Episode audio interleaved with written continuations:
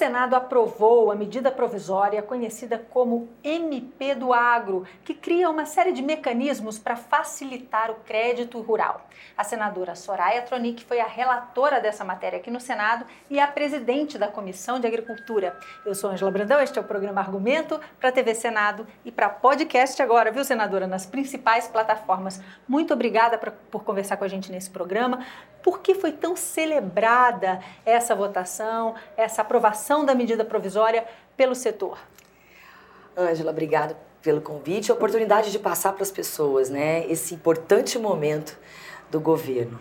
Na verdade, a CMP será um divisor de águas no desenvolvimento do agro no nosso país. A gente é, todo mundo sabe, né, que nós avançamos muito, somos um dos maiores exportadores do mundo. Né, já, nós já conseguimos alimentar em torno de 1 bi 400 mil milhões de pessoas. Né? Então a gente tem. É, é, nós, nós temos essa expertise pagando juros altos, é, com dificuldades enormes como é aqui no país. E mais importante de tudo, é, que é bom sempre explicar, que nós avançamos mais do que dobramos a nossa produção sem aumentar a extensão de terra. E preservamos o meio ambiente. Estamos preservando, em torno de 60% do país está preservado, a ponto de estados como Roraima e Amapá poderem produzir apenas 8% do seu território. Né? E, e, nessa área ali do norte, a reserva é de 80% do território. Então, é, é tudo muito muito difícil para o brasileiro. E quem tinha acesso a crédito eram os grandes, para eles tudo ok, fácil, porque podiam dar garantias. Os pequenos e os médios né, sempre foram desconsiderados. Conquanto outros governos tenham feito uma reforma agrária e distribuído muita terra, o que, que aconteceu? Essas pessoas foram assentadas mas há 25, 30 anos estão nessa terra e não têm sequer o título. Isso é um problema grave. E né? isso, para isso, o governo lançou, inclusive, outra medida provisória, Exato. que é da regularização fundiária, mas essa com motivo de muita polêmica também, não é, senadora? É, muita polêmica, mas, o, mas os assentados, quem deve falar, né? A classe interessada está muito feliz, está muito contente, não vê a hora disso se materializar. Então, às vezes, a polêmica vem de quem não, não. com outros interesses. Igual a questão indígena, não pergunto para os índios. As pessoas querem tomar decisões por eles, são cidadãos, né?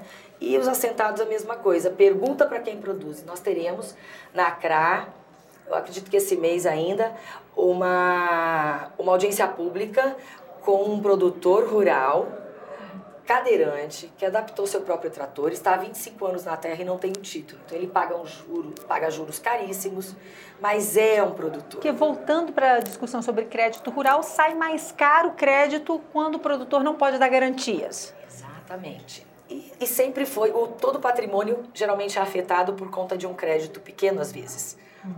Ele tem que dar toda a terra em garantia, né, num exemplo. Se ele é, pegou emprestado 100 mil reais, é só um exemplo, e a terra dele vale um milhão, ele precisava garantir só 100 mil reais, mas todo o patrimônio dele ali, daquela, da, daquele, aquela propriedade, fica afetado.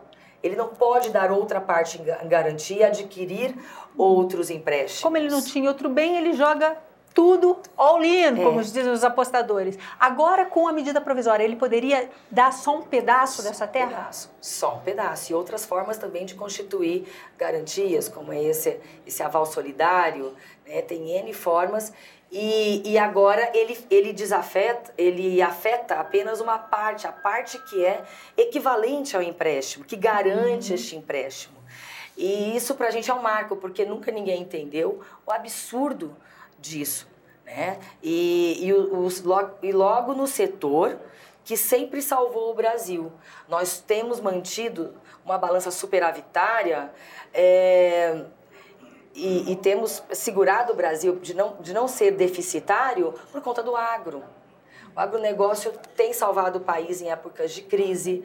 Então, logo nesse setor que precisa desse, dessa atenção muito especial, porque ele já tem salvado, nós temos que fomentar todas as espécies de negócios, todos os setores, porém, esse já nos provou e já está em andamento, né? E que, que, consegue nos manter. Senadora, desculpe lhe interromper, a senhora falou há pouco da criação do Fundo de Aval Fraterno, falou por alto, mas que exatamente, como é que ele vai funcionar? O que ele exatamente muda nessa equação do produtor rural?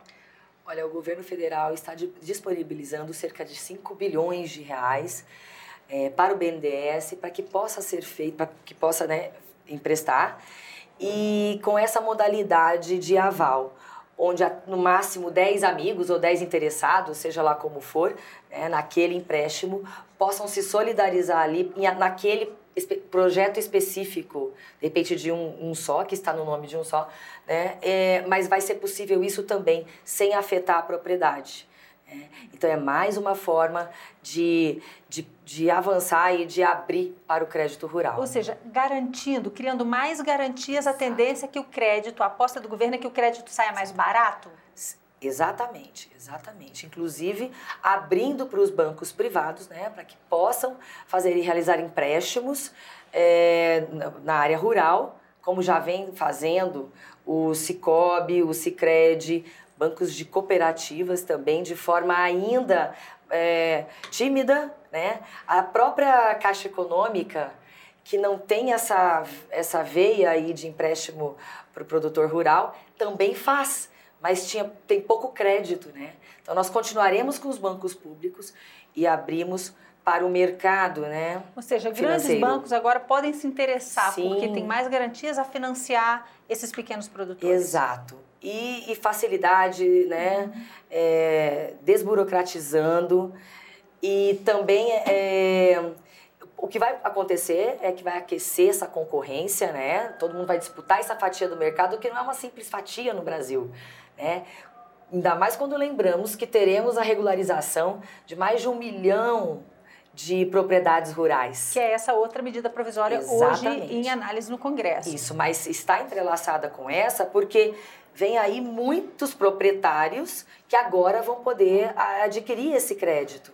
Né? E aí o país tem que estar tá, é, disponível para ajudar no, no agro e para poder, né, com essa dignidade que o governo está dando para eles, com o título da propriedade, essas pessoas vão querer também esse empréstimo, né? Senadora, a senhora acredita que essa MP da regularização fundiária, que é tão mais polêmica, parte do, do da sociedade, especialistas em é, temem, por exemplo, um investimento, um estímulo à grilagem de terra, esse segunda MP, que está tão atrelada a essa, pode ter a mesma facilidade de votação que teve essa primeira, que aqui no Senado foi votada rapidamente, com um sentimento de, de cooperação por grande parte dos senadores para que fosse cumprido o prazo regimental dela? Olha, eu acredito que sim, né? desde que tenhamos tempo, não venha para o Senado no apagar das luzes, né? E isso eu me solidarizo com todos os senadores e que tiveram a sensibilidade agora, né? Que o Senado, e nós estamos aqui no Senado, então eu posso falar com bastante propriedade que nós viramos carimbadores, né? Do que vem lá da Câmara. E os senadores tiveram muita sensibilidade, inclusive da oposição em votar conosco pela confiança que nós estamos trabalhando e adquirindo uhum. aqui. Porque se não fosse essa... votado nesse prazo, só para explicar para quem está em casa, essa medida provisória podia perder a validade. Exatamente. Né? Em poucos dias ela já estava para caducar, né? popularmente como a gente fala, e, e seria assim uma perda irreparável, né? Porque o governo não poderia entrar, né, num certo prazo com isso e até aprovar um projeto de lei seria complicado. Mas é exatamente isso. Senador, o projeto também, a medida provisória, trata especificamente de armazenamento de grãos e um financiamento para essa área especificamente. Por quê?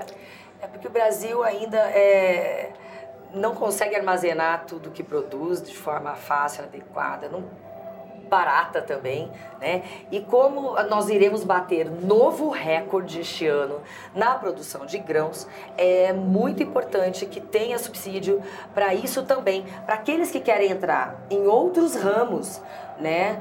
É, do, do agronegócio, inclusive de armazenamento, possam ter condições, facilidades para que a gente tenha uma estrutura verdadeira né, de um país que está chegando ao topo né, em termos de exportação. Senadora, muito obrigada por essa conversa. Nós conversamos neste programa com a senadora Soraya Tronic, que foi relatora da MP do Agro no Senado e é presidente da Comissão de Agricultura. Você está ouvindo esse barulho, tipo uma música, porque a gente está no meio do Senado, literalmente no ao lado de onde tudo acontece. E aí aconteceu algum buchicho aí fora, é, né, senadora? É. A gente logo se intera por aqui. a você que nos acompanha, mais uma vez, muito obrigada pela atenção. Eu sou Angela Brandão e este foi o programa Argumento para TV Senado e agora também em podcast nas principais plataformas. Se quiser rever este programa, vai lá na nossa página senado.leg.br/tv Pode também usar o YouTube, se preferir, o endereço é o da TV Senado nessa rede social, ou pode ligar para a gente pelo número 0800 61 2211 e falar com a gente numa ligação gratuita de qualquer lugar do Brasil. Mais uma vez, obrigada pela atenção e até a próxima.